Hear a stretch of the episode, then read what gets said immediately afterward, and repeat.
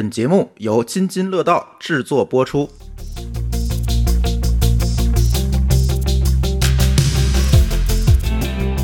各位听友，大家好，这是我们二零二一年新年的，应该是如果没有意外的话，应该是我们新年的第一期节目。那我们新年的第一期节目由乱炖开始。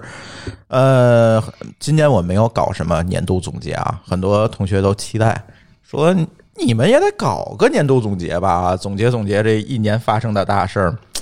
哎呀，我是觉得吧，这二零二零年实在是太操蛋了。妈的，赶紧过去吧！这这甭总结，你说有什么总结？我们想了半天，有听友说你们总结总结你们二零二零年买的好东西，或者你们总结一下二零二零年的科技进步。我说有什么进步？可能疫苗有点进步，比特币涨价了。啊，比特币涨价了，那没没有什么特别的事儿是吧？别的想得想一想，拼多没有多涨价了。消息感觉一整年。所谓的总结，就把节目从头听到尾，就是总结了。哎，反正我觉得那个什么吧，就甭总结了。然后呢，但是我们呃会有一个乱炖的两周年的节目，这个两位高老师也一直在跟我说，这个回头我们也会录。然后我们总结总结乱炖这个节目怎么样？我是觉得就是我们觉得怎么样这件事情，其实没有什么人关心。你说我总结总结二零二零我们关心的事儿，我们买的东西，你说谁关心啊？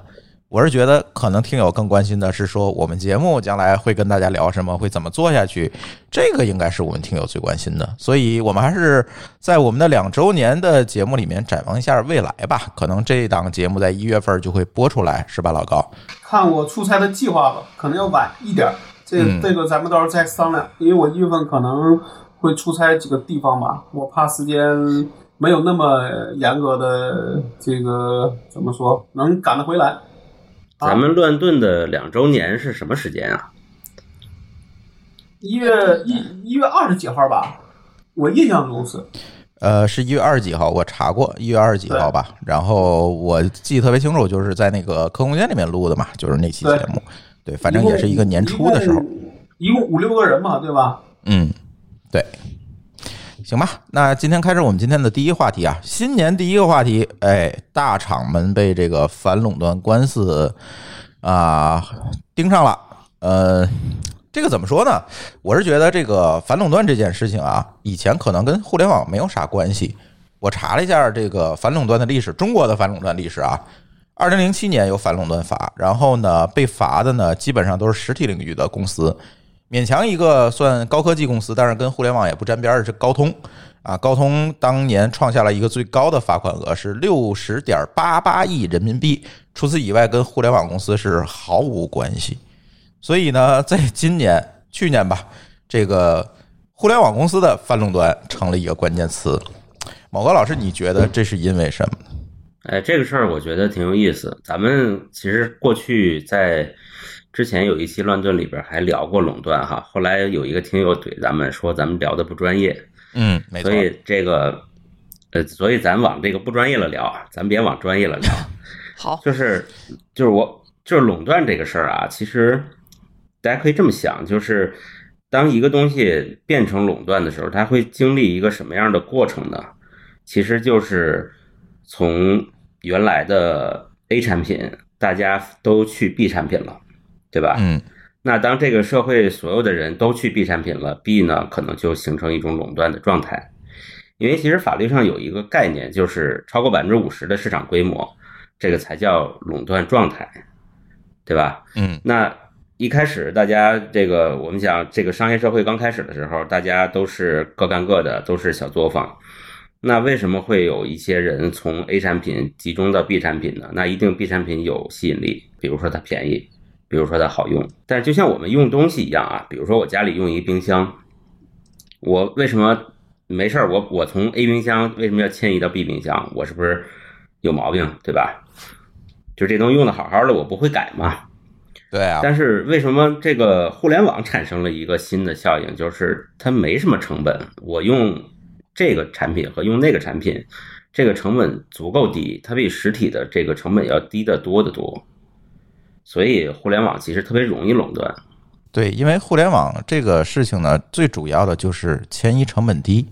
你从 A 网站换到 B 网站，比如说我们都是买东西哈，如果我们在实体买，可能这个店儿近，那个店儿远，我可能会优先的选择离我近的这个店，哪怕是贵几毛钱，我可能也会选择这个店，是因为它离我近，是吧？它有这个选择上的这样一个成本。而在互联网上呢，这里就出会出现一个问题了，我敲网址其实是没有成本的，甚至说现在是打开 app 就是动动手指头，手指头移动一厘米的问题，所以对我来讲没有任何的选择成本。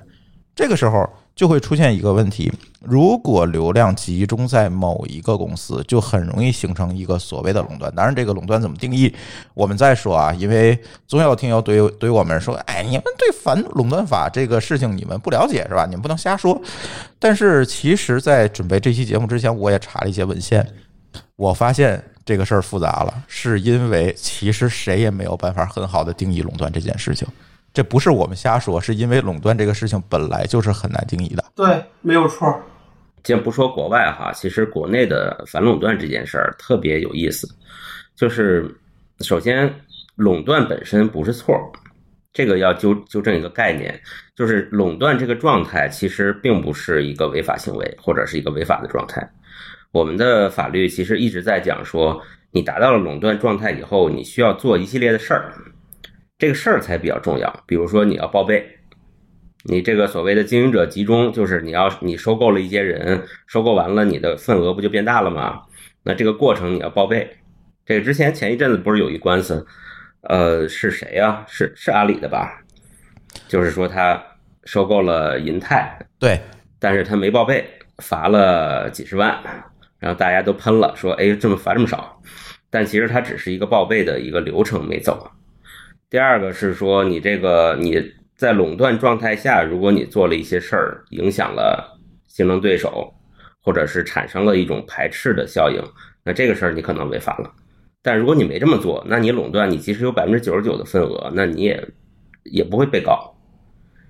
这是一个挺有意思的点，就是可能很多人会觉得他垄断了，他就他就犯罪了，其实不是，他垄断了，他没干坏事儿也不算犯罪。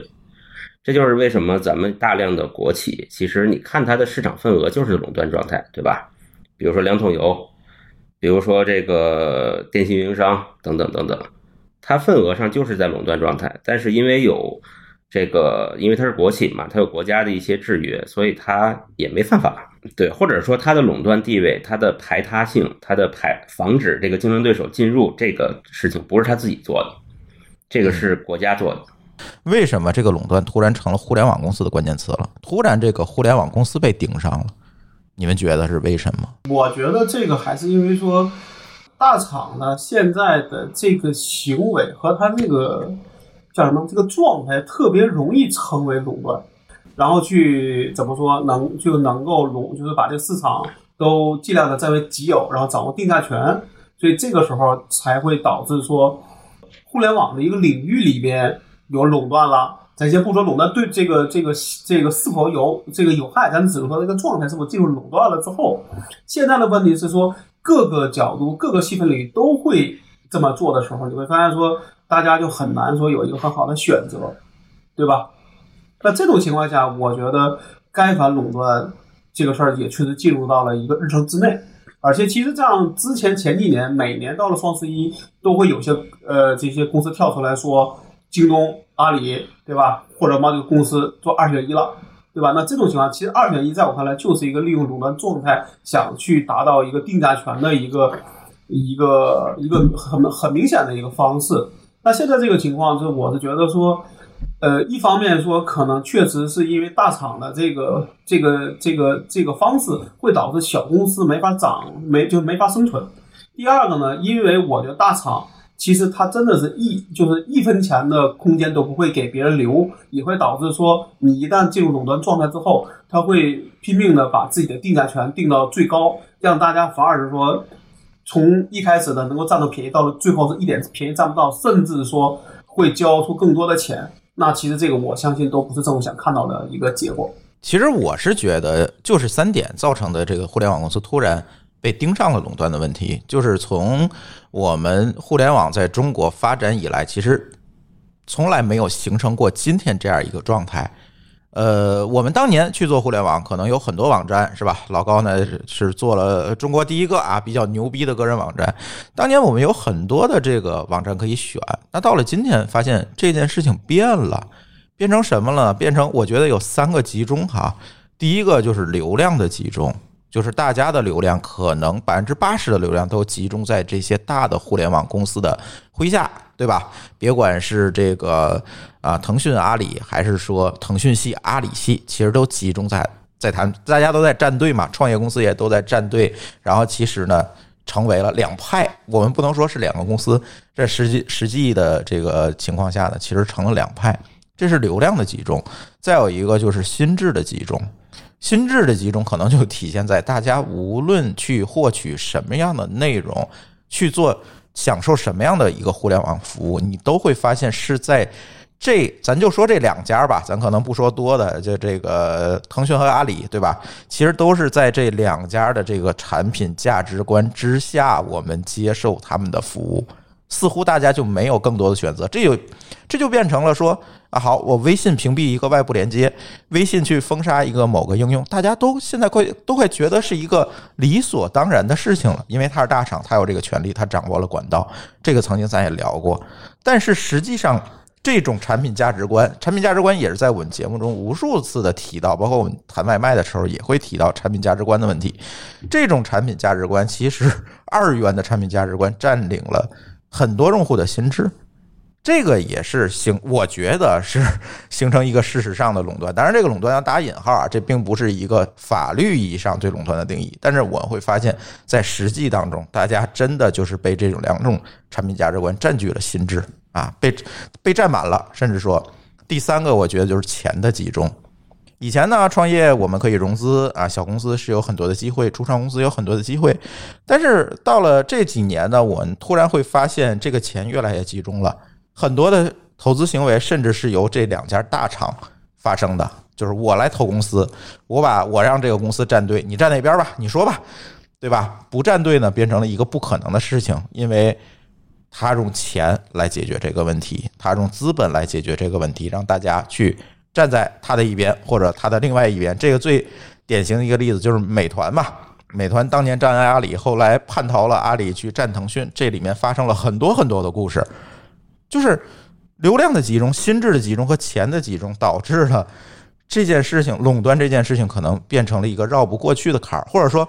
这种现状，咱先不说它是不是垄断，那这种现状其实严重的阻碍了大家很好的使用互联网，或者严重的阻碍了这个互联网上所谓的创新。我看最近也有很多文章说，说这个垄断其实是阻碍了创新，对吧？其实我是觉得是由这个这三点造成的。补充两点哈，一个是，其实你会发现，真这个真正的互联网的垄断，呃，比较强烈的是从微信开始。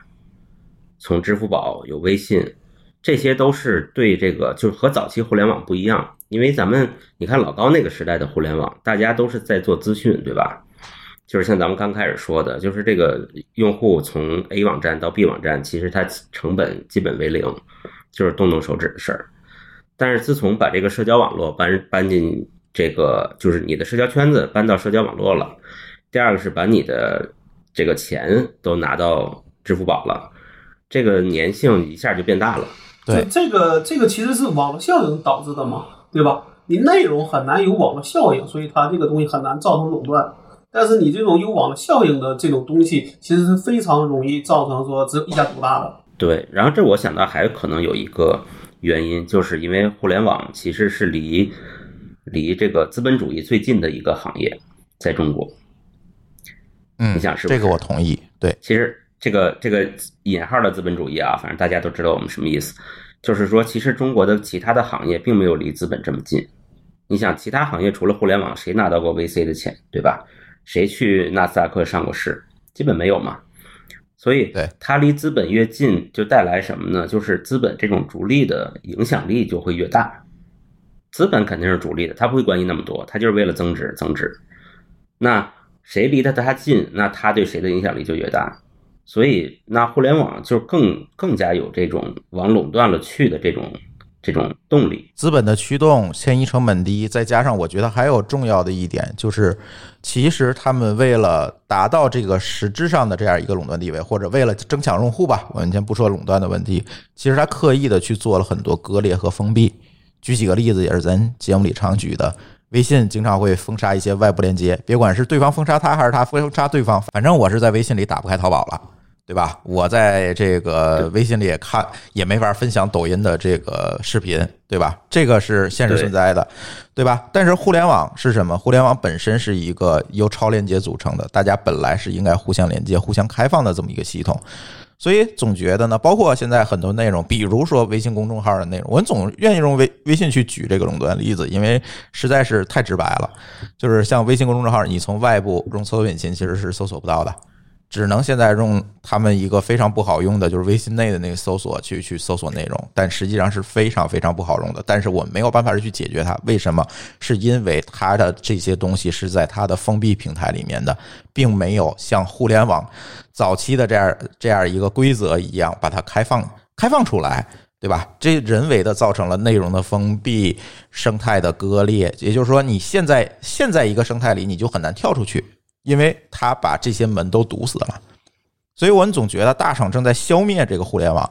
今天的互联网已经不是我们当年的那个互联网了啊！超链接可以通一切，然后啊，我们有各种各样的这个传输内容的协议，我们可以去啊。不去关注这个网站上有什么，比如说我们有这个 RSS，其实我们现在也在用哈 RSS 阅读器，我们把内容拉下来，我可以在本地啊用一个比较舒服的形式来打开这些内容，甚至是可以用一些智能设备来看它的。但现在这些东西都不存在了，尤其在国内的这个互联网生态里面，这些东西都不存在了。所以我们觉得大厂确确实实干了一件什么事情，它只是利用了网络技术本身，但是。它用的只是网络技术，其实跟互联网已经毫无关系了。就是这个“互”字已经没有了，“互联”这两个字其实现在已经没有了。它用的是一个网络，而跟互联网完全没有关系了。那在这种情况下，就更容易造成他自己的这样一个垄断地位。我补充一点啊，我我我其实是想说。中国的这个大的公司是有一个特别不好的地方，我觉得反而是对于让大家对垄断这个事儿更加反感了。就是它基本上叫叫那个，可能咱们给有些公司起的那个名叫叫什么叫某某过处寸草不生，对吧？那这个情况其实是会加剧大家对垄断的反感。就哪怕你这个垄断，哪怕你恪守的非常好，可能所谓的在法律里面定义的这种呃要呃不能进行的行为，呃这怎么说？你不能做了，哪怕你都没有做，大家但是大家会对这个反感，因为其实有的时候你多多少少可能总会有一些事儿你会过线儿，对吧？尤其你觉得我是个大公司，对吧？我我有定价权，我有这个流量，我有钱，我有各种各样的这些优势的东西，那你可能就会变成说，原来。你这个东西，你做了一个，哎，比如说你做了个微信，好，你在微你在微信里做了公众号，做了一个视频号，做了一个，呃，反反正你做了一大堆东西的时候，你发现说，你可能你做了一个公众号，你可能说，哎，你会让它自然而然的去生长，对吧？但现在所有的东西都会变成 KPI，而 KPI 可能基本上来说都是一个很难能够达到的一个值。就可能都得跳着脚，甚至得花钱去推广，才能在上面做这个做的。那自然说很多东西，它它要么是在 A 上做，要么就在 B 上做，那可能很难说就是哎两边都能做。那这种情况就是会变成什么？甚至就是还有刚才说那种就二选一，对吧？就哎你在我我的公众号里边开了，那你就不能在在抖，比如说就不能在抖音里开，那大家会争抢这种资源，把这种作者呀，把这种。呃，各种东西都当一个资源来去看待，甚至要垄断，要放在自己手里，别人都不能去抢。那这个时候，我觉得对于大家来说，一定是一个很不爽的体验，对吧？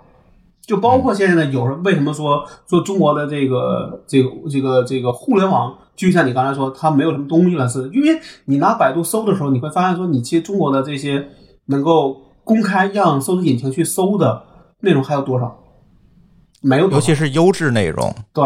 就大家可能，比如就像我一样，可能我现在也懒得去再搞个网站。虽然有有所谓的 SP 背的问题，但是我可能会觉得，哎呀，那我也是懒，所以我可能会选择用公众号的方式去发，对吧？但是你会发现说，公众号的内容是不能在搜索引擎上搜的。那我如果说只靠着公众号，那哪一天如果我写了一个稍微过线的内容，那可能他把我给封掉了，那我这个所有的这些呃读者就没法看了。也许你说的并不是一个过线的内容，而是一个说腾讯不好的内容，可能你就消失了从这个网络上。对，就是这种事儿，就会变成那，比如说我这个话稍微说的不对了，那我其实理论上讲，如果我要是去做一个行政复议，对吧？假设说政府说就是有救济手段嘛。对，但是你在你在微信这个平这个平台这里边，你有时候你是没有具体手手段的。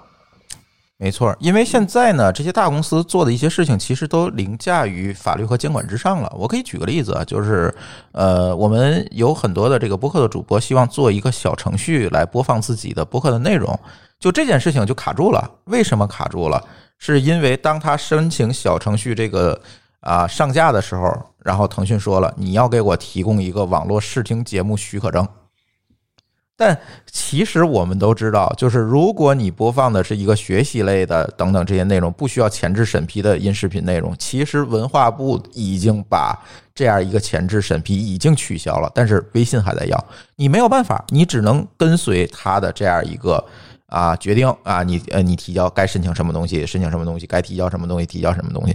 在这一定程度下，他的这个行为其实已经凌驾于法律之上了，也就是他在法律之上过做了一个过度的规定。甚至现在我们有很多人说，这个微信都变成这个网络工商局了，就是每年你要年审你的这个账号。你说年审这件事情吧，工商局都取消了，对吗？但是微信每年要干一次，然后你还得交他三百块钱，每年反正这个钱我就交了无数。但是实际上有什么意义呢？我不觉得有意义。第一次可能实名认证有意义，那第二次呢？无非就是点一下确定，交个钱，那有什么意义呢？我觉得似乎这个这种东西就有很多过度的事情在里面。再加上呢，其实现在为什么让大家不爽？是因为现在网络空间跟现实社会。已经融合在一起了。这某个老师不断在节目里提过这种事情，所以在网络空间上的一些过度的一些事情，比如过度的监管也好，过度的创业门槛也好，这件事情其实已经对我们的实际生活造成了妨碍了啊！我不经过微信的同意，或者微信不爽，我甚至在网络上一个字都发不出去。这件事情对吗？显然是不对的，因为有这个权利的不应该是你一个商业公司，而是国家，而是法律。甚至说有法律在那儿的话，我会会有一些救济途径，哪怕法律告诉我你今天不许说话了，我也可以上诉，我可以去做审行政复议，对吧？有很多救济途径。到微信那儿，对不起，结束了，我就告诉你不行，我连客服都找不到。这种事情不是第一次发生了，所以就这在这一层面上，所谓打引号的垄断，其实给大家带来了更多更多的这样一个困扰。对你说到这儿的时候，我就特别想到一个那个赛博朋克二零七七，对，就是特别赛博朋克，就是二赛博朋克二零七七不是讲说这公司公司特别大，已经超过国家了，然后还会有公司战争，对吧？这个它的故事背景里边，我觉得这事儿就特别像这个阿里啊，或者是微信啊这种感觉，就是它它比法律还法律，而且它不讲任何道理。法律说你可以二审，你可以再审，你可以申诉，这就是这里对不起，你连电话你都打不通，给你留个电话还是空号啊？对，没错。那个那个那个赛博朋克的一个典型说法不就是 high tech low life 吗？嗯，对吧？嗯，我们现在基本就快变成这个样子了。嗯。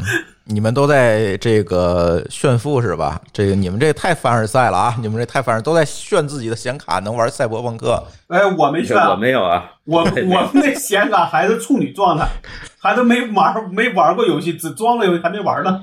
呃，说到垄断是怎么形成的，刚才说了三点，我觉得还有一个。一个点是非常重要的，这一会儿可以让我们今天的这个酱油嘉宾舒淇说说啊。就是我是觉得现在还有一个问题，就是我们建立了一个不利于培育竞争对手的监管门槛儿，就是新兴企业现在已经没有办法跟大厂平等的竞争了，这也是一个问题。你做一个稍微大一点的跟互联网有关的生意，对不起，就一堆证儿，这让我想起了改革开放初期，我建个厂子可能得盖四十多个章的那个过程。到了今天，在互联网创业当中，居然出现了这种情况。当时互联网怎么在中国起来的？这个当时我记得杭州市的啊一位负责人其实说的非常直白，就是因为互联网当时我们没怎么管，我们看不懂，我没有怎么管，所以他做起来。而到了今天，互联网变成我们生活当中的一切之后，好，监管措施我觉得有些过度了。就变成非常麻烦的一件事情了。这个舒淇可以说一下，当时他们想做一个电商网站啊，我不在淘宝上卖货啊，我也不在这个各种平台上卖货，我自己想做一个电商网站，我卖自己的货，可以让舒淇介绍一下用了多久，干了什么？哦，我我们当时是要做一个自营的电商平台，所以说呢，呃，这个电商这个东西，老高肯定知道，他就是少写那个 EC Shop。的鼻祖对吧？做写代码的鼻祖，但是我们我们当时也是买了一个类似的这种，呃，跟 EC Shop 差不多的一个源码工具吧。然后光部署它，大概用了得有十几天，因为那个代码好像说是好几十个 G。嗯，就是他们想找的话，找那个代码，反正就 得得得发 ticket 才能找到在哪儿。然后呢，就是各种的呃资质，资质的话，首先你得有这个，我们当时卖保健品嘛，你必须得有那个食品安全许可证，就是说你的营业执照什么的，乱七八糟的话，你得符合那个要求，然后去办这个证儿。然后呢，你还得呃上架电商平台的话呢，你还得需要有呃软件著作权。然后呢，你还得需要有 EDI 和 ICP 的备案。然后这个备案不是备案，是 ICP 许可，不是备。哦，ICP 和 EDI 许可。然后呢，这个许可呢还是有非还是特殊的要求的，就是说你这个电商电商的这个许可这个平台吧，你得做一个。做一个符合他们要求的一个网站，比如说你一级类目和二级类目下面必须得呃得有什么二十个类目，然后每个类目就是他帮你规定你能卖啥，对，有二十个最少啊，一级二级加一块二十个类目，每个类目下面有有三篇儿产品，然后呢你也有什么敏感词过滤呀、黑名单啊，这乱七八糟的，就是这这些要求，然后你去做这个备案。然后你做这个备案的问题是我们买那个不是备案是许可，许可许可做这个许可的时候，然后我们商城那个代码，它因为它有有加密嘛，你只能用一个。我们在商城用了那那个许可证，这个备案这个网站，它就不能再用了。我们还想想办法又又自个儿编出来一个。然后呢，备 EDI 备案那个许可证的时候呢，反正也是类似于这种要求吧，又折腾了大概得有呃一周多。嗯，然后加就是。包括这些乱七八糟的东西加一块儿吧，呃，这俩许可证下来加急花了十万块钱，大概是两周两个月下来的。嗯，就是这十万块钱其实并没有用于真正的生产当中，就是消耗掉了。对，它是加急了。嗯，呃，大概是这这个时间。如果不加急的话，可能现在也下不来吧。嗯。然后后来，反正我就知道公司受不了了。嗯，他们又直接收购了一个带许可的呢。对，所以大家听出来了吗？现在如果你想做一个电商的网站，我想脱离淘宝，自己卖点东西，嗯，哎，那对不起，以前拍在桌面上一百万，咱再说后面的事儿。呃，这个它只是货架功能，就是电商的话呢，它管电商，比如说淘宝啊这种，呃，商品库这个东西叫货架，但是货架之前它可能会搭搭配一些内容的运营。东西，比如说像小红书啊，像那个抖音的。哎，那对不起，你还要申请网络视频许可证。是的，是的，你的不小心的话，你想在你的商城上面搭载直播平台的话，那这件事情就又复杂了。你需要申请网络直频直播许可证，然后你的直播呢还需要有审核，也就是说你每次的直播都需要录下来，然后存在硬盘上面，让他们去抽查。嗯。然后你你必须得证明的话，你有审核能力，你后面有多少人一直在盯这个直播，然后你可以就是说实时掐掉什么的乱七八糟的，反正，然后就这些东西我们所有的坑你们都趟了一遍，嗯嗯，就放弃了，还没没趟就不不弄了，直接弃疗了。对对对对，所以说有机会还是去买吧。所以这个其实也能理解哈，也能理解，就是你想我们这个可能政府也是怕这个。一堆电商网站坑老百姓卖假货，对吧？直播上边搞些黄赌毒，这倒也能理解，但是就是感觉有点别扭，不是那么个味儿。就是不能把老百姓都当成傻子嘛，老百姓也有自己的判断力嘛。然后你的监管，你的事前监管，为什么为？但是问题是在于你的事前监管也并不能解决这个问题啊。他做了一个壳放在那儿了，然后你去卖。然后卖的是什么东西？骗了什么人？其实也没办法控制嘛。这件事情，你能每天盯着他你们能每天盯着这个网站卖什么东西，而且你亲自去买，看他骗没骗你吗？这个总不可能吧？所以做了很多前置审批，其实就是为了降低自己的责任，并没有实际的解决问题。而这样无形当中，其实给创业的门槛拉得非常非常高。如果我今天想对抗淘宝，我做一个初初创公司，我要对抗淘宝这件事情，基本在今天根本就不可能了。所以这就事实上在另外一个角度上造成了这些。大大公司的一个绝对垄断的一个地位，是因为我没有办法跟他竞争，新人没有办法竞争，他这个公司放在那儿，对不起，谁也触碰不到他的业务了。所以我觉得这又回到了改革开放初期，我们要简政放权的那那个呼吁那个阶段了。当年我们要建个厂，可能。啊，各种章都要盖。当时我记得还有一个相声来讽刺过这种事儿啊，干个事儿盖了几百个章，就是连计划生育委员会都得盖个章。这 你说这跟建厂有什么关系？就是现在回到了那个时代的事情了，这是为什么呢？我我搞不清楚。但是我能够清楚的就是这种行为，这种过度的监管肯定会打引号的过度哈，这种的过度的监管肯定会制约这样一个创新的环境。嗯，很多人说这个垄断，互联网公司的垄断可能会制约创新，但是现在制约创新的不仅仅是互联网公司的垄断，这是有一个因果关系在里面的。到底是因为我们没有办法有一个创新公司去制衡这些大公司，没有这种制衡的可能，还是说大公司真的造成了垄断？我觉得这是两回事儿。如果我们看这个反垄断历史，美国可能走的会比较远啊。刚才我们也说到了，很早很早的时候，他就搞了一个什么反托拉斯法，是吧？这个当时那个法律啊，弄得也很不健全，闹了很多笑话。最后不停的通过判例，因为他是那个英美法系哈，不同的不停的通过这个判例去打补丁，一直打补丁，补丁到今天。然后最终呢，我们会发现，在这个过程中也跳了很多坑。最早呢，可能我们以这种拆分。像 AT&T 这种公司啊，我给你拆了，对吧？或者甚至说强制你转让技术。当年这个半导体芯片的技术，其实都是 AT&T 这个研究出来，被强制转让出来的。对，当年用这种办法，就是看现在看起来非常粗糙的办法，包括有一些罚款、拆分，当年威胁拆微软，其实都做了这么多的事情。到了近些年呢，尤其互联网起来之后，我们会发现其实。呃，很少说跳出来说我要拆分 Facebook，虽然也有人闹，但是其实这件事情真正并没有做出来啊。拆分 Facebook 也好，拆分这个 Google 也好，虽然他们造成事实上垄断，而他们会怎么做呢？他们会有一些法律的底线放在那儿，你不能做什么或者怎么样。但更重要的是，政府会把更多的视线放在培养这些大公司的竞争对手身上，所以你们会发现。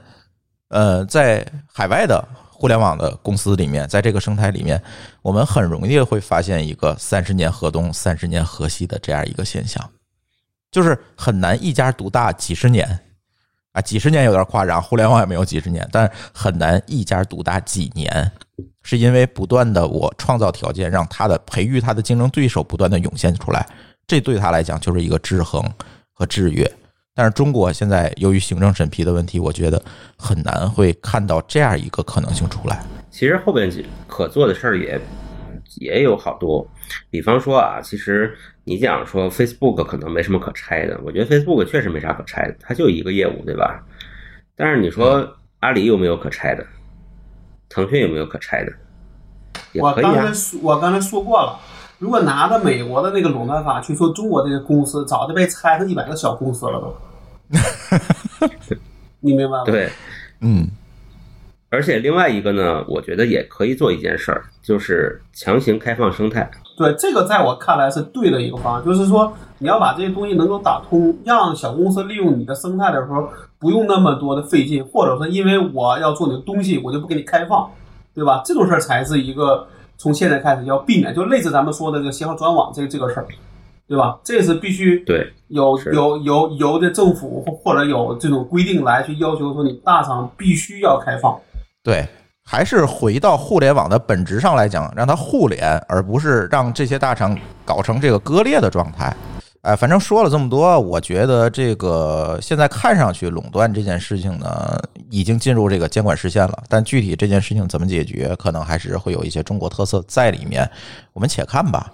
但是我倒是觉得，其实从我们每一个互联网用户或者是互联网的生态的参与者的角度，其实倒可以从我做起，避免被这些大厂呢带着节奏。我是觉得咱们应该有所作为，而不是说作为一个吃瓜群众，我在那儿看着。既然大家都意识到了这些问题，意识到了这样一个垄断，其实对自己的，比如我做一个互联网项目，对于我这个项目，对于我将来的这种创业，其实并没有什么好处。我倒是觉得可以从我做做起，咱做一些事情。而且我觉得我们的听友里边肯定也有大厂里边工作的人，因为我之前啊经常听到一种观点，让我自己有点哭笑哭笑不得，就是大厂里边的人其实他们觉得特别委屈，他们觉得我是凭自己的努力才获得了垄断地位，你凭凭什么不让我割韭菜呢？嗯，就他们会有这样一种想法。对我凭本事借来的钱，为什么要还你呢？嗯，对，就是王，对这是王健林的最朴素的想法，嗯，对吧？对，所以我其实也想说的是，就是我们大家其实是要有一点儿稍微有一点儿理想、理想主义的色彩的，就不是不要太理想主义啊，有一点理想主义色彩的，就是我们每个人其实都是社会的一份子嘛，而不只是一个公司的一份子。公司是逐利的，但是其实我们希望让大家让社会变得更好一点儿，嗯，所以也也别整天这么想，就是说我是凭自己努力赚来的钱，我凭什么要回馈社会？这样就特别没意思。其实我是觉得，只要大家能给别的公司留点空间，别你谁过处寸草不生，我觉得就会好很多了，嗯对吧？是，这就回到了产品价值观的这个问题上。反正我最近我做了几件事儿啊，但是也不是最近，其实我一直是在做这样的一个实践。第一个呢，我觉得应该多支持这个新公司。嗯，比如说现在啊，不用微博啊，我现在只用即刻，就是公开的这种，就朋友圈之外的这种面向准公开领域的这个信息分享，我现在用极客会比较多。我现在几乎所有的事情能公开的事儿，几乎都会在极客上分享。这个我觉得，极客虽然不能算一个真正的小公司，还拿着几轮融资哈，但是我觉得它是在同比来讲，它是一个市场上的新兴公司，我更愿意去支持它，这是我的一个想法。对，再有一个呢，我觉得应该多利用一些开放技术，对吧？不要把自己局限到这几个大厂给你画的圈里。比如像我们，像我和老高，可能每年还在给飞利去续钱，去用 RSS 去看东西。但是我觉得这有点这个什么啊，有点太理想主义了。但是实际上，这样一个技术还是给我们带来了很多的这个优势，对吧？从获取内容的效率上等等，其实还是有很多好处的。所以我们也愿意去多利用这些开放的技术，然后呢，打破，尽可能去打破或者是对抗一下这些大公司带来的垄断。虽然我觉得这个有点这个啊，用鸡蛋碰石头的这种感觉，但是还是那句话啊，就像阿禅说过一句话，我觉得特别同意哈。这个踹轮胎是吧？你踹这一脚呢，这个车肯定不会动；但是一人踹一脚呢，哎，可能就会有一些改变，是吧？我我是觉得应该从我们每一个互联网的参与者做起，对吧？别管你是网民还是创业者，我觉得都应该第一支持一下新兴公司，第二多利用利用这个开放的技术去做事儿。这个说回来，不是为了呃给自己脸上贴金啊啊！其实我们就做了很多很多的事情，比如说津津乐道播客，我们其实从做的头一天，我们就决定用这个公开技术去分发，不把这些国内的封闭平台作为我们唯一的一个分发途径。做了这么多年，做了很多坚持，其实在里面我们也付出了很多代价。其实平台给我们流量呢，这些封闭平台给我们流量，其实是唾手可得的。我们选择不去主动的去拿，主动的去贴，你愿意给给，不愿意给呢，我也不会主动的去配合你。这样的话呢，其实我们在内容的分发途径上占据了很大的一个主导权，所以造成了今天其实我可以完完全全的去讲一个平台你哪里不好啊，你或者哪里有问题，我可以不避讳的去讲，而不会担心他可能会给我限流啊等等去报复我。为什么？是因为我们百分之九十五的用户都通过 RSS，就是泛用性播客客户端来收听我们的节目，我不怕他。但是往往其他的电台就比较担心这个问题。哎呀，我说他坏话，或者是我站错队了，他会不会报复我？大家每天都在担心这个问题。那我们在这个实践的过程当中，我觉得我们可以主动的选择跟谁合作，而不会让你平台带着走。你说 A 平台我传吗？B 平台我传吗？很多人完全是基于流量的考虑，那我们就可以主动选择。我们要看一看我们的这个合作是不是对等的。我去上传节目，你给了我什么？如果你什么都给不了，那对不起，我不跟你合作了。我就有这样的底气，是是因为什么？就是因为我们采用了开放协议去分发，不会受这些封闭的大厂们的制约和局限。如果一个创业公司它开始拥抱了整个生态，它用开放的方式，这其实也是保护它自己。没错就不，要去学那些大厂上来就封闭，上来想攫取最多的利润，但其实这样可能死的反而最快。我又想起了当就当年老罗跟那个谁跟那个王王鑫做那个就就是开发布会的那一天是吧？直接微信就把他们都给封掉了，对啊，你说这事儿多丑啊！啊，对，嗯，还没等做大呢，就你做了，我我我都觉得不行。那你说这种算不算垄断？算不算滥用垄断地位？嗯，对？吧？产品没上架就被封了，嗯，那这个肯定，我是觉得这种情况肯定是有问题的。哎，所以我觉得大家都要有所作为吧。呃，垄断归垄断，垄断的问题呢，也不是我们一介草民能解决的。但是从我们的切身做起，还是能做一些事儿的。还是呼吁大家干点事儿吧。下一个话题也是前段时间热议的事儿，因为我上周乱炖没有录，是因为疫情的原因，包括这期我们也是远程录音的。呃，泡泡玛特上市了。哎呀，我觉得在上市的过程当中，我们看到了很多众生相。呃，上市当天呢，泡泡玛特呃股价涨了，呃涨到了市值一千亿港元，这个这个市值真心不低了。尤其在最近上市的这几个公司里面啊，几乎都是流血上市的状态下呢，哎，它这个市值确实不低了。但似乎呢，泡泡玛特这件事情呢，很多人看不懂啊，尤其很多大叔们啊看不懂这个东西。嗯，但是我们呢，最近对泡泡玛特做了一些研究，最近我们也讨论特别多，是吧？呃，今天下午我还尝试下楼去买买几个盲盒上来，但是很遗憾，我家楼下那个商场没有泡泡玛特，就没买成。但是不重要，是吧？最近呢，还有很多跟风的，像名创优品啊等等，杂物社呀等等，其实也都在出盲盒。所以可以让那个研究最多的某高老师讲讲盲盒这个生意到底是怎么回事儿呗？我是觉得这个事儿跟赌博有点像，嗯，或者是说不说赌赌博吧，赌博这事儿有点大，就是说博彩吧，有？区别吗？这个就是 有点区别，有点区别。呃，区别是这样的，就是赌博这件事儿是非法的，但是博彩这件事儿呢，它有合法的，有合法的博彩，就买彩票嘛，体育彩票，对吧？嗯所以今天其实我们在讨论这件事儿的时候，我就讲说这事儿跟赌石其实特别像。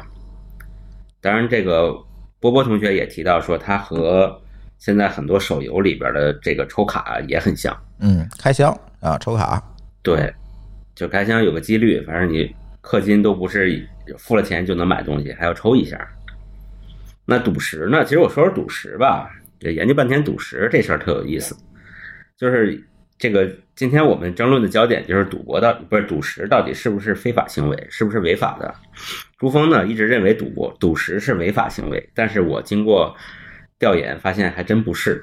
我给你讲一个案例哈，就是我今天查到的，在云南瑞丽这个地方是一个著名的翡翠的交易的集散地，有那么一个一个兄弟啊，他曾经打过一个官司，这官司就是很典型，他跟一个泰国人，这个泰国人是生活在中国的，他跟一个泰国卖赌石的人手里买了一个赌石，大概是一百五十万，还挺大个的。然后呢，这过程中可能有一些诱导的成分哈，但是没法证明了，因为都是口头的。他回去以后开了，发现里头啥也没有，然后他反手就把这个这个卖赌石的告了，说你这欺诈。然后这个当然他还不是告啊，在告之前他找人打架去了。那个那个泰国人卖商家呢，又送他一块，说好你这没开啊，那我免费再送你一块赌石。回去一开也啥都没有，然后就就反手就把人告了。这这个官司打了多长时间呢？一直一审判输，就是他没告成。二审驳回，他又又申诉，再审又驳回，就是相当于审了三回全败了。这个最后的这个云南的这个这个法院给出的意见是这样的，就是赌石这种东西，它是一个呃习惯性的市场上通常习惯性的一种交易方法，并不违法。它只有在一种条件下违法，就是这个你买到的这块石头是是人造的。就是我故意将一块我明知道里头啥也没有的石头，精心梳妆打扮，外边贴皮，贴成看起来像有的样子卖给你，然后这个事儿才算违法，这算欺诈。否则，我真的是从坑里刨出的石头，比如说我能证明这就是坑里刨出来的石头，然后你也认为这个石头是有翡翠的，你就买走了，这个过程没有任何违法的成分。那他这件事儿呢，就。这个官司这一串官司，其实他没有任何证据说这个事儿是老板知道的，是老板伪造的石头就没有，所以他就全败了。哎，这样吧，我先给咱们没有玩玩过盲盒的同学讲讲这个游戏规则，好不好？这个时候更容易让大家判断。我相信咱们听友里很多也没有玩过盲盒，呃，但是我玩了啊，是吧？我给大家讲一讲啊。呃，它是这样的，咱就以这个泡泡玛特为例啊，它嗯弄了很多的这个设计师款，它特别有名的这个设设计师款叫 Molly 这样一个 IP 是吧？就是一个嘟嘟嘴的一个小女孩儿，然后呢，她可以穿各种各样衣服，做成各种各样的款式是吧？它呢会有这个，它一个系列呢通常会有十二个常规款。这十二个常规款呢，它大量的铺货市场，你去买这个盲盒。你买这个盒之前，它这个盒首先有一个呃纸的外包装，就是纸盒，里面呢还有一个不透光的类似于锡箔那样的一个纸，然后你把那个锡箔撕开，里面才是那个玩具的本体。这样的话就可以保证你把它拿到手里之前，你真的不知道，包括售货员也不知道里面是什么。那么呢，这十二个常规款其实很容易买到的。呃，多少钱呢？那一个呢是六十九块钱，三十九到六十九吧都有。然后呢是这样，所以你拆开才知道是啥。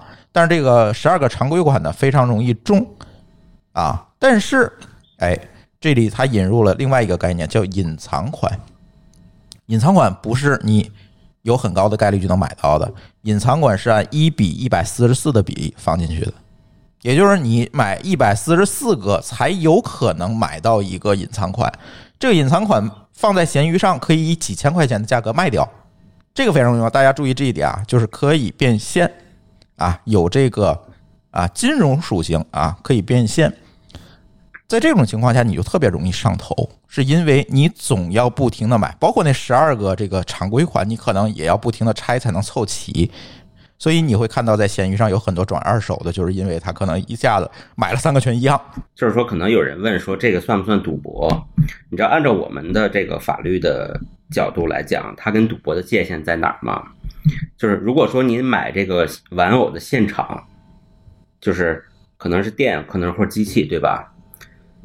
你马上就可以再卖回去，然后兑成钱，这个就是赌博。嗯。如果说你只能拿走，然后你用别的方式去换成钱或怎么或自己留着，这就不是赌博，这就是边界。你看它有多近？对，但是你说的这个是法律上的定义，我说的是人性上的定义。从人性上来讲，就是一个赌博，对不对？对，对。其实它从人性没区别，只是说从法律上来讲，它规避了。他后来还发明了一个叫端箱的玩法，就是整箱端的玩法。怎么买的？他卖一次卖一箱。这一箱里有多少个玩玩偶呢？哎，正好一百四十四个，也就是你买一箱，最起码会有一个隐藏款。但对不起，买这一箱子货，你可能要花出大几千块钱，明白吧？就是氪金玩家，我就不一个一个的拆了，我买一箱，反正里面肯定有一个隐藏款。后来又这么玩了。而这个泡泡玛特特别有意思，它之前是专门去做这种潮潮流玩具的，就是做这种手办啊等等这些潮流玩具。我做一个卖一个，公开的去卖，摆出来卖，啊，从一四年做到一六年，连续亏损了三年，这个在财报里有，连续亏损了三年，二零一七年开始盈利了。这个盈利点的唯一变化不是他做了任何产品上的创新，而是把公开卖变成了盲盒，就赚钱了。然后后面的每一年都以倍数的一个情况来增长，也就是它的盈利模式完完全全是建立在人的赌性之上的，有意思吗？那个我是不是没跟你们讲说，我有有段时间也也当也去玩过一段时间游戏，然后也开过箱，没给你们太多讲过吧？没有，什么游戏？我可以给，我可以给，我可以给你们讲讲啊，就是当年的那个《刀塔传奇》，啊，DOTA，嗯，我应该在上面可能花了能有个三四万块钱，可以啊，可能在一在一年内吧这么，多呀？在一年内 啊，一年可当然是能还没多少钱啊对，对对对，就是其实它就是这个问题，就是说你比如说你说你想在里边儿想充当那个牛逼的这个玩家，那最后的结果就是你要去不断的开箱，对吧？你想凑出一套装备，或者是这个这个什么，反反正不管是什么样的装备，你都要基本上通通过开箱，或者是你要买英雄都是通过开箱才去搞的。然后这个开开这个开箱，它可能有所谓的几率，也可能有所谓的概率，但你在网上讲，对于你来说那个都不重要，而是说我要搞定它才是最重要的。哎这时候你会发现说，你就跟消费信用卡其实类似，你觉得那个钱只要我能够还能去付钱，那我觉得这事儿对我来说，我当时可能就会有那个心理，就是我就一定要把它开出来，我才觉得我要停下来的这个感觉。嗯那其实我倒觉得说，这个盲盒其实就这个问题，就是就是我跟你说，其实我还有一个一个心态，可能叫强迫症，就是如果我要买书，如果这书是一套书的话，我可能我很多时候我会买一套，但其实这一套里边可能就那一本书我喜欢看。嗯，你说这算不算人性呢搜集？癖，哎，对，但是这会儿你会发现说，其实我觉得在网上盲盒这事儿在网上其实就是利用了人性嘛，对吧？而且你想，为什么同样的东西、同样的 IP、同样的玩具，呃，它在嗯它在你可以指定买的时候，它亏三年，但是做了盲盒之后，它就每年的收入这收益都能都能够再增长了。在我看来，这其实在网上就跟鼓励你过度消费其实没有区别，嗯，对吧？对吧？对，就是这样一个问题，就是它其实本质上是利用了人性在赚钱，而不是它这个 IP 多值钱。我我跟你们讲另外一个故事，就是你们所说的泡泡玛特呀，在我来看还算是一个善良的企业。他起码买那一箱的时候，他真的是有惊喜给你。嗯，然后呢，另外一个故事的名字呢叫小米，小米也出盲盒，你们知道吗？哦，我知道那个指尖儿积木，对，啊，你们去小米商城上可以搜到我还买了一个，对，它叫多彩指尖积木，这个不贵，九块九包邮，可以送到家。然后呢，我第一个这个东西啊，是谁给我的？是咱们一个听友叫小彩虹送给我的。呃呃，然后呢，当时那个我玩了两天，朱峰觉得挺解压的，他这边可以来来回的不停的翻嘛，翻成一个那个积木，来回就是思考的时候，你手就可以不闲着这么这么去玩它。然后他被抢走了，抢走以后说：“小小红，你还有吗？你再给我来一个。”他说他们家有好多好多啊，我就奇怪说你为什么会有好多全新的，而且还是……然后我就去看啊，官网上一共有五款常规款，就是不就是就一个玩法。哎，对。然后呢，它有两个呃隐藏款，隐藏款呢有一个好像是一个陶瓷的，一个金属的。啊、对，一个陶瓷，一个金属的。然后呢，它的概率呢有一个是五百分之一能抽到，另外一个好像是。比它可能更难吧，可能是千分之一吧，大概这个概率我不记得是啥了。然后肖彩虹，哎呀，我是不是说他名字不太好？一会儿把他名字逼掉啊。就我们这位听友，这位听友呢，就为了想抽盲盒，他就用了他能够想到的所有的渠道去买这个指尖积木，他可能买了几千块钱的。然后呢，这个渠道他不能从线下买，因为线下它这个积木陶瓷跟那个还有另外一个叫啥的金属金属的，它是重量是不同的。哦，其他款是塑料的。对，是塑料的。然后那个一般的话，你去店里头买，你一掂，它是沉的那个东西的话，很有可能它就是那个盲盒，所以他们那个东西就会提前被店员就直接自己买走。呃，然后呢，他还特别缺德的是，它那个商品的标签儿下面有个条形码儿，他买太多了以后是能够分辨出来它里头到底是什么颜色呢？比如他送给我那个没拆封，他就跟我说你这是个这是个拼色的，你打开果然是个拼色的，你都是可以看出来的。然后呢，他就只能从线上买。嗯，线上买的话呢，他也像你之前所说的是买一箱那种。然后呢，那天我还不小心打开了小米商城的评论功能，发现大家都是十个、二十个、五十个这么去买，买下来也全是一个颜色。嗯，等于说他根本就不会随机的发，他就会一批一批的发。嗯，所以小米的这个指尖脱指尖积木这个事儿，他没玩好。但是其实泡泡玛特啊，在今天，嗯，也面临这样一个危机。一会儿我继续后面我给你们讲啊，泡泡玛特现在也面临这个问题。它小米为什么没玩好？就是说，第一个，它其实在线下是可以暴露出来对，问题，就是暴露出来这款是是什么，是能分辨出来的。盒，对对，第二个呢，就是说有很多猫腻儿。比如说哦你一买，可能它就是分的不是说这么随机嘛，就是根本就你买买出来全是一样对，你的。说你除非一个对一个的买，这是他没玩好的地方，所以也导致他这个最后没有火起来。嗯，对，泡泡玛特为什么能火起来？就是说重量都一样，分不出来。对它有两层封条，你也不可能，哎你摁不出来。对它我们这个包装还能看出来，对，再有一个，它用各种各样的模式保证一个基本随机嗯，啊，基本随机，所以大家抽起来才有乐趣。对对对对，才有乐趣。这个也是一个利用人性的地方，我觉得。对，你要没乐趣的话，就是你你这样有乐趣的话，你才能去抽。像小米儿这个，你就只能去钻空子，哎，对，对这就，没所以它这个就崩塌了，啊是吧？对，对，嗯，说了这么多，我觉得可以聊一聊这个泡泡玛特上市，就这个企业，嗯，咱刚才说了赌也好，利用人性也好，但是我倒是觉得他能够在今天这样一个啊疫情导致他业务下滑百分之五十这样一个情况下，能够顺利的上市，而且市值上市的市值还不低，其实他也是做对了一些事情，我觉得，对不对？我突然想到另外一件事，就是泡泡玛特是中国公司，对吧？嗯，你知道咱们身边做盲盒最有名的公司，除了小米儿还有啥吗？呃，我可以说一下盲盒这个东西是由什么演变来的，你就知道了。嗯，福袋。福袋啊，啊，就是日本的那商场伊势丹每年都搞，就是这一袋子里面你不知道是什么，回家才知道。每年在那个春节和元旦的时候在卖嗯。那个福袋，其实原型是那个，但是后来日本人日本人特别爱搞这个东西，后来日本人又把又搞出来一个东西叫扭蛋机，啊啊！现在现在中国自打也特别火泡泡玛特出来以后，上面满街都是。对，也特别火，也是这个原理，嗯，都都是借助这个人性卖货的，所以它不是独创的啊，哦这先说。我这我想说的是，咱们身边的大公司也有一家做这个东西做了好多好多年。我们这个公司谁都知道，它叫 Google。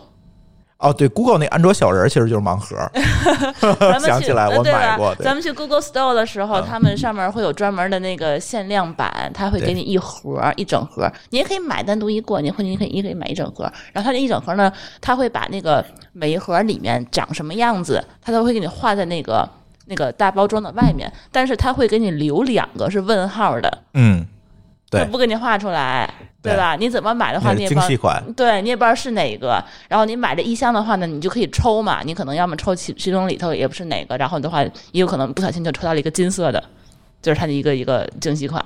对对对，我们家就有那金色的，对，对嗯，对，Google 也玩过这种事，所以它作为一个娱乐手段挺好。对，用来娱乐没问题嘛。但是你说整个一上市公司就靠这挣钱，就有点对不一样。对对，嗯，但是我总觉得泡泡玛特能在这个阶段那个上市做起来，我觉得也应了啊、呃几个趋势吧。我觉得首先就是我们老生常谈的这个口红效应，就是经济不太好啊，大家可能都会用这样一个小额的消费去建立自己的满足感。会不会有这样一个？它一个卖多少？钱它一个六十九嘛，人民币？最贵六十九吧，三十九到六十九吧。嗯类似一张电影票钱吗？嗯，对对，一或者一个口红钱，口红可六十九买不下来啊！嗯，便宜的，便宜的呗。嗯 好，嗯，是吧？嗯，这个可能会是一个因，再有一个是有一些数据的啊。今年京东盲盒的销量不不仅仅是泡泡玛特啊，今年京东整个的盲盒销量增长了十二倍，就是疫情以来增长了十二倍，就是在今年的增长十二倍。天猫有一个统计特别有意思，每年有二十万人在盲盒方面的消费超过了两万元，这是一个不可小视的一个市场啊，有点不可思议哈。有一点不可思议。反正我们可能不会沉迷于此，是吧？买几个大家玩一玩就算了。我没有想到，第一个就是我没有想到小彩虹同学能买几千块钱的指尖拖指尖 积木，哎，这个是呃有点儿那个什么没有料到的。再有一个，当这个京东和天猫公开出的这个数据来，其实我也蛮惊讶的，居然有这么多人沉迷于此。而且还有一个现象特别有意思，就是泡泡玛特的用户里，呃，购买者里面女性占百分之七十五以上，而且其中百分之六十具有本科以上学历。你是不是第一反应是因为是那个无知学生会去买？其实不是，我觉得那可能女生多，她是不是因为她觉得好看？因为那个 IP 比较可爱吧。对对对，您看你像安卓机器人，那些女生就不会能去去买去。嗯，那那我觉得可能是那个 N 跟那个 IP 有关系，而不是说女生她就喜欢赌博。我觉得这可能没有必然的关系。嗯啊，不是说女生喜欢赌博，这个肯定没有必然关系。对，我觉得得看那超过两万那个二十万人里边，女性比例有多大。嗯，这其实这这些人是比较有赌性的。对，但其实你，我是觉得这个不能叫赌性，因为这个里面其实大家还是为了，可能大多数人不是说我要弄个隐藏款然后把它卖掉，它跟那个鞋不一样，鞋可能真的是一个赌性了，是因为他说我就要买那个什么什么的，对吧？这个才是。但是你说你你就跟小，咱们就举的这个小彩虹一样，他买那么多的指指尖积木，他其实只是为了要你几个隐藏款啊，对对吧？他不是赌，他只是喜欢而已。对，而且他也不会卖，他就会自己玩，。可能就呃最后可能其他都送人了，对吧？对对对，对，这是两种不同的这个不能。叫不能叫赌性，只是说他可能利用了这种人的，就其实不不叫不叫赌性，应该叫应该叫什么呢？对不确定结果的好奇心。刺激，对，或或者叫叫叫惊叫惊喜，是吧？或者什么样？反正就是，我觉得这个事儿，在我看来说，你比如在我当时玩游戏，其实我也不是说，哎，我要拿到这个装备之后把它卖掉，只是希望自己能有。对，可能目的当然是说，哎，我希望我在我这个呃这个这个群服上面，我能够打败更多的人，对吧？我能在里边能够牛逼，只是这么一个目的。然后我要去开盒，就开做开箱的事儿。但是你说这个买一个玩偶这个类型的东西，它也可能就只是为了满足自己的一个系列会更多，甚至都不是炫耀，对吧？嗯，对。但是其实想说的是，它为什么能在这个节骨眼上市，还获得了一比较好的估值？我觉得这几点谁看上去可能都眼馋，对吧？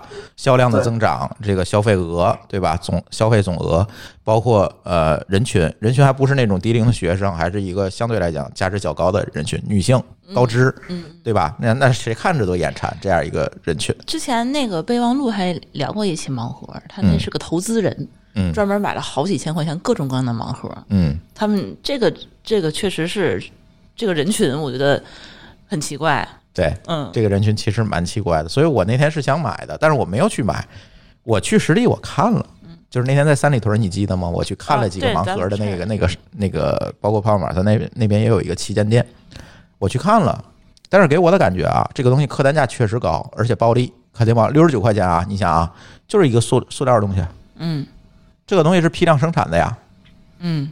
呃，我觉得成本十块钱，嗯，差不多。我看那做工不能说是一流，但是还好，也不是很差，反正十多块钱吧，我觉得批量做肯定能下来，就是加上物流成本，我觉得十块钱也能下来了。啊，客单价确实高，利润高，但是那个店啊，我不知道是那天，但是那天还好吧，是一个好天气，是是一个周末，但是客流呢确实比较有限，在人来人往的三里屯儿，反正我是觉得它不算是火的。不算是火的。对，也就是说，会不会出现这么一个情况，就是 UP 值高？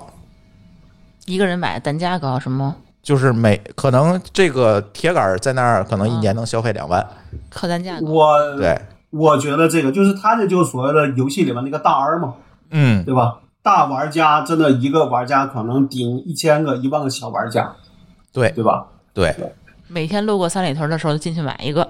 哎，对，或者那不是，我觉得应该是买一箱，买一箱能买买一买一箱箱的才能对对对对因为这个它特别坏，知道吗？它每季度都做更新，也就是每季度都有新款，嗯，所以你可以不停不停的去买。这跟游戏一样啊，比如说他就每个月给你上个新英雄，对吧？嗯对那你说这种事儿，那不就其实是异曲同工了吗？然后我那天是这样，我们家旁边不是有个商场吗？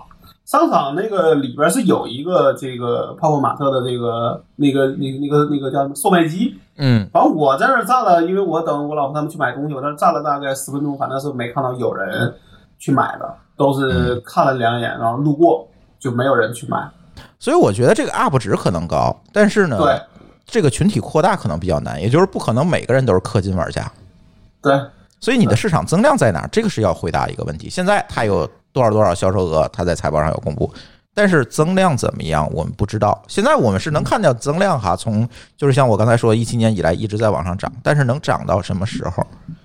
天花板在哪儿嘛？天花板在哪儿？而而且它这个东西啊，你比如说像像那个安卓机器人也好，泡泡玛特的机器人也好，它其实是一个 IP 的形象。我们其实买的最多的话，它并不是说只是以赌性，但是说利用人性去卖产品这件事情本身营销的套路是没有错的。但是它所卖的这个产品本身肯定是对我们我们是感兴趣的东西，我们才会去不停的买。是对，所以说泡泡玛特它现在就是营造这个 IP 形象，其实它应该是从这个形象入口，可能去圈更多的圈外人。对他现在是这么做的，他现在有十多个自有的 IP，包括最火那个 Molly，嗯啊，还有很多几十个的合作的 IP，嗯，所以他一直在扩大这个 IP 的，IP 库是吧？这个 IP 库是什么鬼？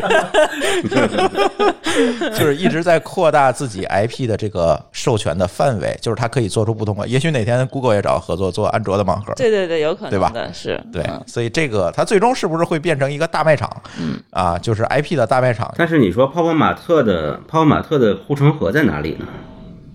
我不知道护城河他讲的，他在财报里面讲的护城河商商招股书里面讲的护城河呢是 IP，就是他一直在强调 IP 这件事情，就是这 IP 是我独独占有十九个 IP 吧是多少？但但。这个事儿，我觉得说 I I P 的独占，如果只是比如说咱只是说这种可爱，那其实可爱的 I P 很多呀，对吧？那你盲盒这事儿，你又不是个独，又是个又不是个独家的销售方方，那谁都可以做呀。所以说我觉得我怀疑有的是啊，我怀疑今年，比如说他上周可能有一堆这种有 IP 的公司都憋着做盲盒呢。嗯所以对吧说我反而觉得他是因为他没有护城河，所以它才上市呢。嗯，这个也是很多人的猜测。嗯，而且老高说的对，今年有很多在做盲盒，比如说名创优品，它其实是有星战和就是漫威和这个、呃 Hello Kitty 的 IP，这是在他们手里的。对，所以今天我去名创优品的时候，我看它在最明显的货架上，就是一进门的货架上摆满了 Hello Kitty 和漫威的盲盒。你确认是盲盒？对啊。我确认是盲盒啊，嗯，名创优品对。昨天我在昨天我在微博上看，大英博物馆都出盲盒了，他拿的这个，他他拿了一堆埃及的，因为他有展品嘛，其实也是 IP，他拿一堆埃及的这个小人儿、小神仙做了一堆盲盒，也有隐藏款。这我你像 IP 有的是啊，对吧？嗯，我就在想说，哪说真的说不一定哪一天我们去了商场，就发现到处都是卖盲盒的，来个盲盒蔬，来个盲盒蔬，这个买来个盲盒蔬菜，你要不要？那它这个会不会又衍生出一个市二级市场来？就是说，它这个盲盒跟盲盒之间可以私下去交易。有啊，哎闲鱼。上你去搜一大堆，有这又是另外一个产业了。对嗯这个将来可能会出现。哎，现在已经有了那个网站叫什么？哎，我今天还看了，就是专门给这些盲盒和潮玩去做这个交易的，是有专门的这样一个产业链在里面。因为咱对潮玩啊，不是说玩的不是这么多哎，我们不炒啊，对，所以所以其实这是有一个市场在里面的，对。因为本身啊，这期节目我们更多的是聊这个，从我们的角度，或者是从市场的角度，我们去怎么去看这件事情；从旁观者的角度怎么去看这件事情。我们不是从一个潮玩的玩家去看这个事儿，所以我们这个分析呢可能会偏冷静。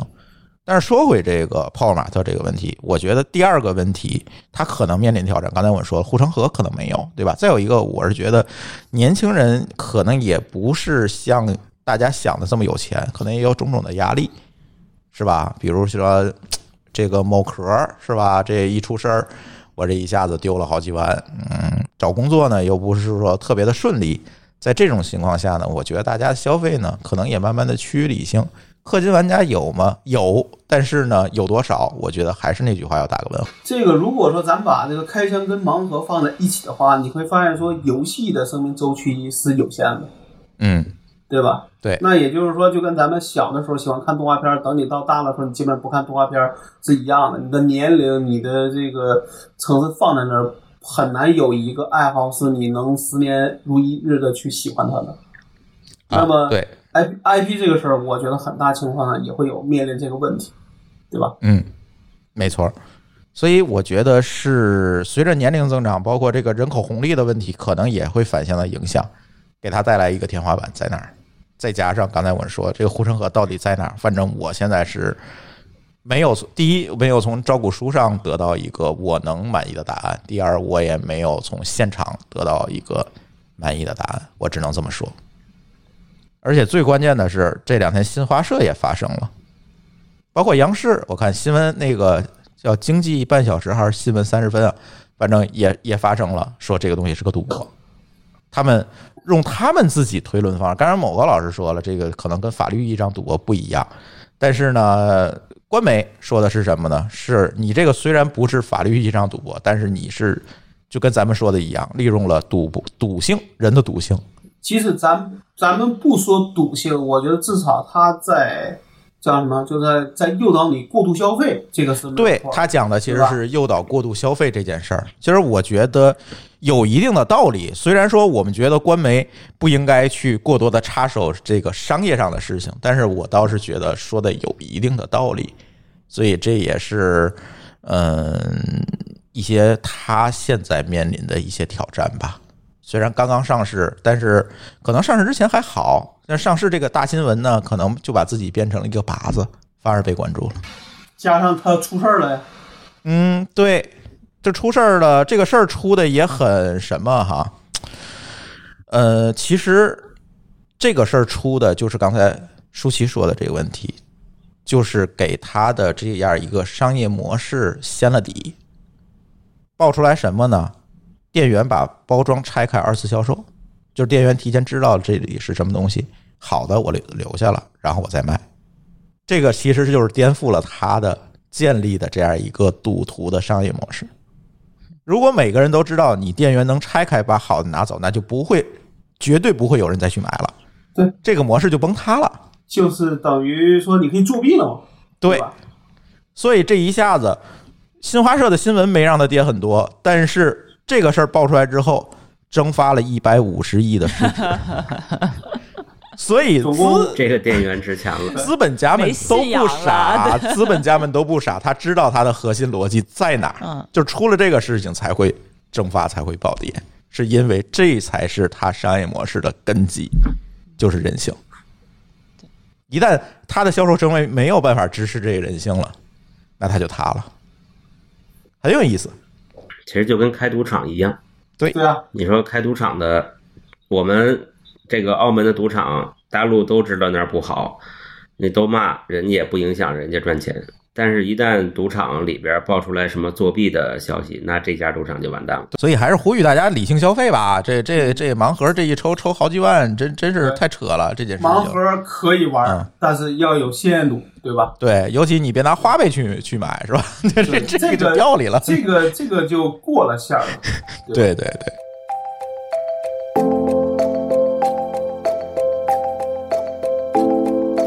下一个话题啊，下一个话题就是刚才舒淇讽刺的小米是吧？人家出手机了啊，呃，小米十一啊，二十八号开发布会了。他这次发的小米十一哈，呃，因为啊，在小米十一发布之前，我纠结了一下，就是。嗯，我这个手机不是小米九嘛，大家都知道。我说不行，上上级也该隔代升级了，是吧？毕竟主要是小米九一个最大的问题是这个尿崩问题，就是续航实在太差了。我基本上啊，从比如我去北京，我从天津上了火车，刷一路手机，下了火车百分之二十电了。就就是现在尿崩问题比较严重，我就必须得带着这个。难怪你老抱一个充电宝。对你没办法，就是就是这个对我来讲是非常烦的一个事儿，所以我想要不要升升级呢？然后呢，我跟舒淇那天就去三里屯看了看这个 iPhone 十二，摸上去呢确实挺好。这手因为包括舒淇也新买的 iPhone 十二嘛，确实摸上手感，它是那个方的手感跟之前那圆的又不太一样，而且很轻薄，非常轻，比前几代的手机都轻。哎，中中潮了是吧？我说不行，下一个手机我还换 iPhone 十二吧。但为什么下一个手机不换安卓？我是有一个非常充分的理由，就是我非常烦那个四 D 的屏幕。舒淇知道，嗯，四 D 的就是那个曲面屏，是吧？对，那对曲面屏，就是我特别烦那个感觉。我我不我不换安卓的主要原因就是说我找不着现在非曲面屏的好安卓了。对，就是那个曲面屏，我总觉得非常鸡肋，而且容易误触。呃误触，反正我觉得他非常不克制，我就不明白为什么要出曲面屏，你们谁给我解释解释？这没意义为什么就不能出个平面屏？你们就那么好好的做屏幕不行吗？你那个弯了就是曲曲了拐弯掰弯为什么要把你为什么屏幕掰弯让你觉得让我一百 八十度的去看屏幕有什么意义吗？我就不想这么看呀，我中间还感觉会会少一个很很大的一个视角。对我，做产品总觉得自己错过什么。而且我做产品适配是也很麻烦呀，好不好？对，还容易误触，啊主要我觉得还是容易误触。所以啊，我就一直这个说不行，我下次如果国产的这个安卓手机还都是这个德行的话，我就不行，iPhone 十二吧，我就换回 iPhone 算了，就别跟他生这气了啊。但是呢，小米十一这发布会之后呢，哎，我又动心了。你是一个没有原则的人。我是一个没有原则的问题啊，没有原则的人。呃，是这样，就是嗯，给我的几个这个观感啊，首先就是这个屏做的弯的比较克制。我今天还特意去小米的这个小米之家去看了，嗯。啊，今天我走了，哎呀，在寒风当中我走了九百八十米啊，我才走到，可 然后跑到小米之家看了看，嗯，做的比较克制，就是没有这么弯，还可以。第二个呢，误触的情况呢，我来回翻腾了翻腾，嗯，还好，就是它这次引入了一个智能的芯片，用专门的一个芯片来算这个误触的概率，就是它来避免这个问题。所以这个智能防误触这个点对我来讲，我觉得哦，我好像还是可以接受的。它防误触就是说它在边边的这个地方，你怎么着它就不算接触。它靠你的重力、手势等等各种方面综合去判断你是不是要触。这么智能呢？对，但是这个具体怎么样？为什么我今天没有立刻掏出钱来买？第一，首先是没有现货；第二，是因为我想看第一批的用户跳跳坑。对，呃，这是我这个换手机主要一个。再有一个呢，我觉得这次小米十一发的一个主要的看点啊，我比较关注的几个看点，我不知道咱听友怎么想，我可以说我的，就是第一个就是这个屏幕终于变成两 K 的高分屏了，而且是一百二十赫兹的刷新率。它这个滑动的这种手感和延迟感几乎没有了，非常清楚这个屏幕，而且亮度非常高。这个观感就是你，我是这手拿着小米十一，那手拿着小米十，就是明显的能感觉出来。我觉得这个小米九我就不敢拿出来了，你知道，就差太多了，就是这样一个感觉。所以呢，整体的屏幕的素质比较好，再有一个轻薄，真的轻薄，薄很多，比小米十，小米十跟个板砖似的，尤其那小米十 Pro 跟板砖似的，但是这个拿起来是非常轻的手感，而且特别有意思的是，它这次做了一个皮后盖儿的，就不是玻璃的，是皮的那它对 PU 标的，那它对标的应该是华为的那个 Mate 四零 Pro。好像是，但是它没有加价哦，它就是你可以选这个皮和后盖儿，皮的更薄更轻一点儿，就是因为它不用玻璃的会更轻，手感可能也会更好一点，它不会打滑。它不会打滑，那个手感是非常好。但是我不知道那个东西好不好清洁，这是我纠结的一个点。对皮的一般的问题是不太筋膜，呃，对用个一年就就秃噜了。对，那花钱换后盖儿呗，那就对吧？再套个塑料壳，哎，有道理。对，然后呢，再有一个，它这次把内置的这个线性马达的呃面积，好像是面积还是体积啊，提高了。就是说，那个线性马达给你的那个触感的回馈非常好，跟 iPhone 基本上没有差别了。就是你点下去，就是你感觉是那个是摁了下去，而不是说震了一下。就是你知道那个呃，iPhone 后后几代的 iPhone，其实它那个有 Home 键的那几档 iPhone，其实那个 Home 键是摁不下去，它是通过啊线性马达给你回复。它现在已经有了那种感觉了。对，再有一个呢，就是刚才说那个全面屏的问题，对吧？性能我觉得我不太关注，现在手机性能真过剩了。他现在说用这个骁龙八八八，跟电脑一样，嗯，都开始过剩了。是过剩了。所以呢，但是有一点呢，就是它现在用的是一个五纳米的制程，这样的话，它在这个耗电上肯定会要改善很多。啊，所以我觉得尿崩的问题有可能解决了，但是为还是那句话，我没没买，我等第一批探坑的小白鼠。对，摄像头对标的是小米十，不是十 Pro，就是不是那个超大杯，所以呢，改进没有太多。这次它的主要的改进并没有在摄像头上，摄像头还那样，看用也还不错。但是这次他发布会也没有说我那个评分多少多少，是因为他这次主要的改进真的不是在摄像头上。对，还有一点特别有意思，就是这次发布会搞了一个环保的梗，一开始放出消息来，我们也不配充电头了。嗯，这是我唯一对这个事儿发布会的印象，就是配不配充电头都是一个价。嗯，他说那个充电头值一百多块钱，但是它是不加价的。明白。但是我是觉得这个事儿，在我看来它是唏嘘了，你明白了吗？嗯，因为如果说你你有，就是说你有和没有一个价，那我为什么不选那有的呢？对呀、所有人都会选它吧？那谁会不要充电头？我等于白那一个价格得哎，我哪怕我不用，我把它卖了呢？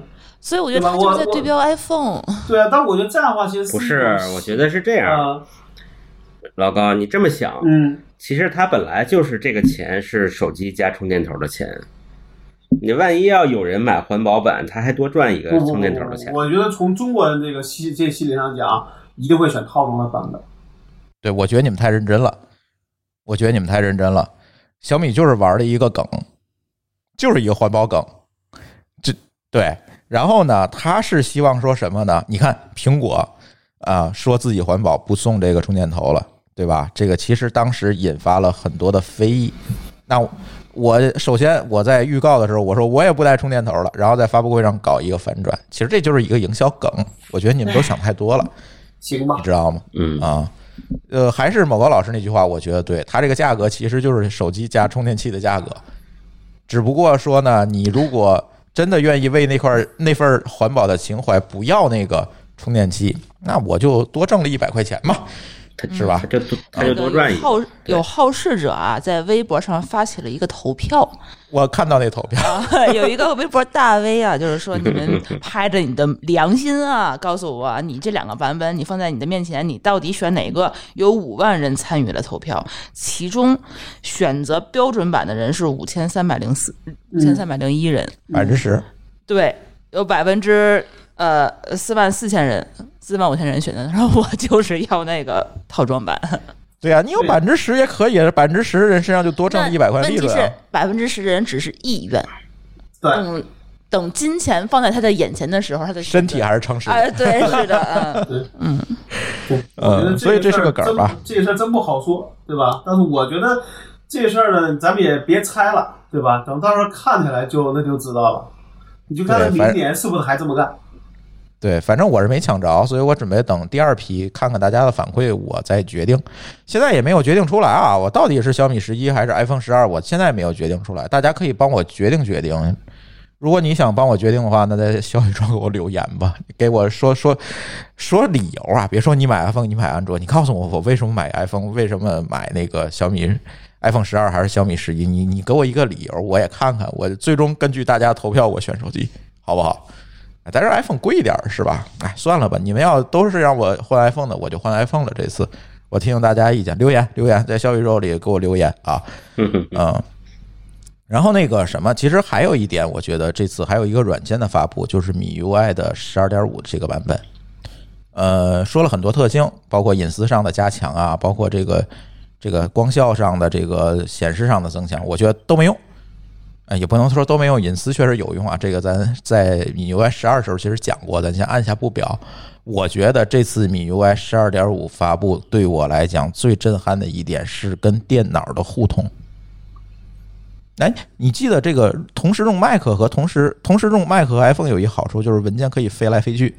就是那个 Ctrl C Ctrl V 的时候特别好用，嗯就是你在 Mac 上 Ctrl，C 可以复，制粘贴。对，然后你在 iPhone 上面对直接粘贴就行了。现在小米也实现了。它终于实现了。哎，对，它做了一个软件叫米 UI 加，可以装在电脑上，而且它实现的更彻底。你打开这个窗口，就是小米手机上所有的文件，你直接拖过来就行了。就是是 TNT 嘛？对，反这个是反向的 TNT，反正你可以来回拖吧，啊、嗯，对，然后呢，剪贴板也可以共享，然后呢，反正整个的包括通知也可以共享，就是你手机上收到通知，在电脑上也能收到。哎，我觉得，当然你没有办法跟 iOS 这个生态比，但是呢还不错。今天我看少数派有一个作者写了一篇文章，做了一个体验，我觉得整体的感觉真的不错。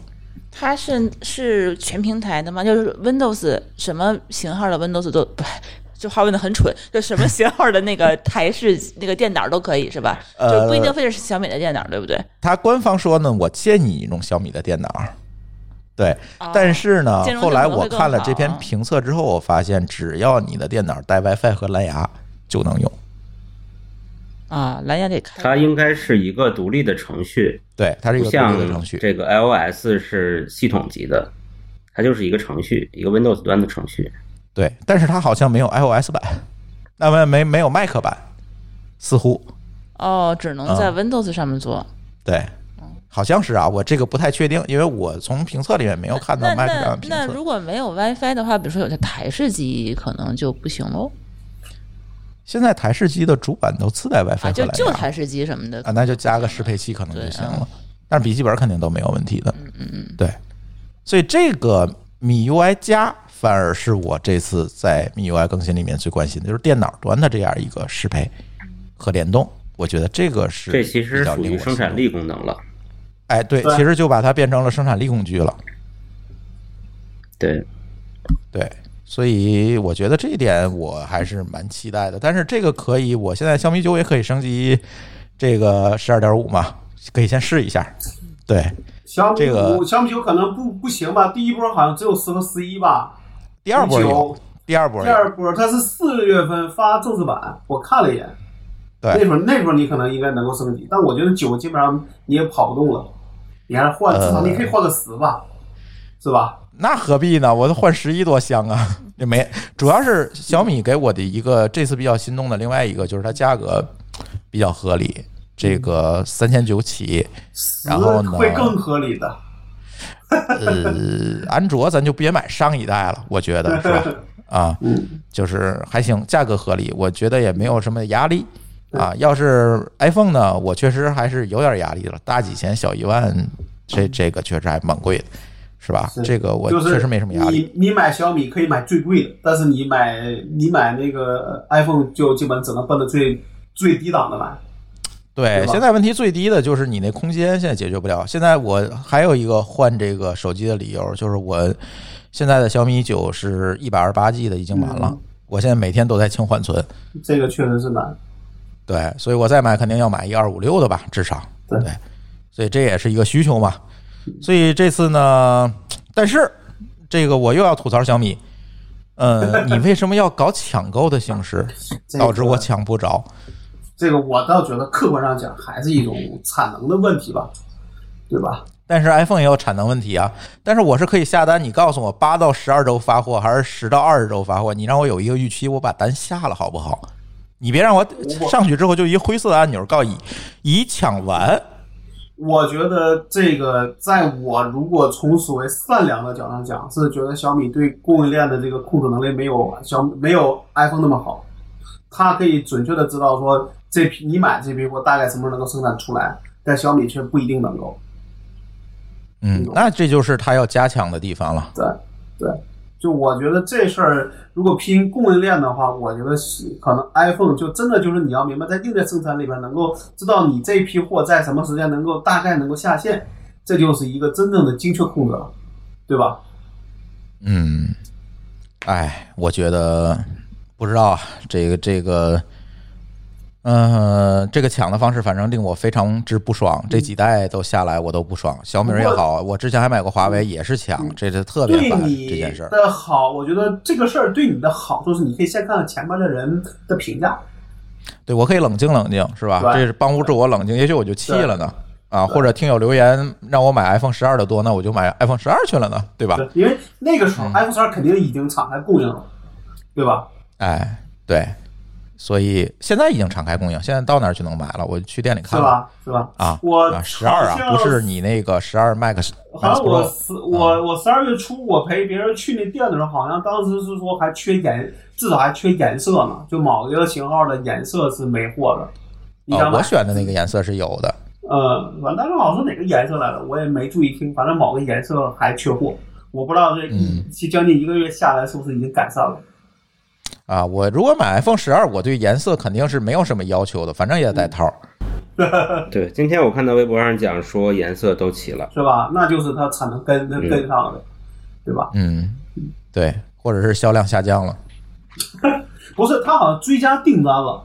从追加订单的角度讲，应该是说销量起码没下降，而是它产能跟上了，对吧？嗯，反正这次 iPhone 十二不可否认卖的确实好，因为确实它那个手感让我无法拒绝，你知道吗？不不不，确实不错。我我我我今天我还拿了拿我老婆那个 iPhone 十一呢，我觉得还是嗯十一的手感更好。啊，仁者见仁，智者见智吧。嗯，我还比较喜欢那个方方的复古的那个感觉。你拿了个大号的 iPhone 五是吧？iPhone 四 五更像五，啊，对，更像五，对对，四的就更方一点儿。对，嗯，反正小米我期待一下吧，也大家给我留言啊，看看我买啥。对我这肯定是要买了，我这一百二一百二十八 G 的确实满了，这没办法了，必须得换了。嗯，行吧，最后一看留言留的都是华为，呃呃，华为就算了，因为我跟大家讲一下，我不买华为的一个主要原因啊，不是说我喜欢或者讨厌某个公司，是因为华为现在客观原因装不了那个 Google 的套件儿，但是 Google 套件儿对于我来讲是刚需，因为我们办公所有东西都在 Google 上，这也没办法，买了我就没法干活了，那你有这这个是客观原因。那你有另外一个选择，就是买荣耀了。呃呃呃是，但是这不还没落听嘛，对吧？我等不及了。我可以给你一个消息，是说我们至少我们公司是跟荣耀在谈这个，就在走所谓的商业流程了。也就是说，他们这个公司确实已经开始在慢慢独立了，明白吧？嗯嗯，那哎，那那慢慢的我等不及了。但我觉得很凶险这一步，就是他独立了，他也不代表他就 OK，。因为那个拿旗子的人不在他手里，对这旗子不在他手里，这这个才是要命。但但是他不走这招，就更更没有这个步走了呀，对吧？走一步、嗯走一走一步看一步呗。嗯，只能是走一步看一步，所以我不买华为，甚至说我现在买小米，我也担这个心，就是万一哪天小米也进了名单呢？所以我买了 iPhone。对，其实也是有这样一个考虑，但是这次这个小米十一又完全不太好让我拒绝，就是从性价比方面，所以我挺纠结的。大家还是给我一个意见吧。还好吧，就三千多块钱，对吧？也许大家会、那会说买最贵的，嗨，那大家就别考虑价格因素了，还别考虑价格因素给我推荐啊，这这这个就就没法扯了，这事儿对吧？好，行，反正我们这期乱炖就聊这仨话题吧，时间也不短了，也是作为我们新年的第一期节目。然后后面可以给大家预告一下，我们今年呢会有乱炖的两周年的节目，在这个月或者是下个月吧。然后呢，看录音时间。然后我们也在准备我们的春节特辑和我们的五周年的节目。大家如果有任何期待的话呢，也可以告诉我们，给我们留言。啊，同时最近我们还做了一个好玩的事情，就是我们做了一个播客推荐的栏目，就是我们每期啊，在我们的公众号里每周可能会推荐一个播客。那这个播客呢，不是大家常见的那些啊，大家都知道的那些所谓的大台，而是会推荐一些啊刚刚起步的，订阅量还小，然后呢，相对来讲这个呃内容质量又非常稳定和可靠的这样一些啊后起之秀们。因为我觉得现在播客的内容发现啊是一个蛮大的问题，就是有新的播客、优秀的播客，大家发现不了。这个很多的这个，因为播客本身选择成本就很高嘛。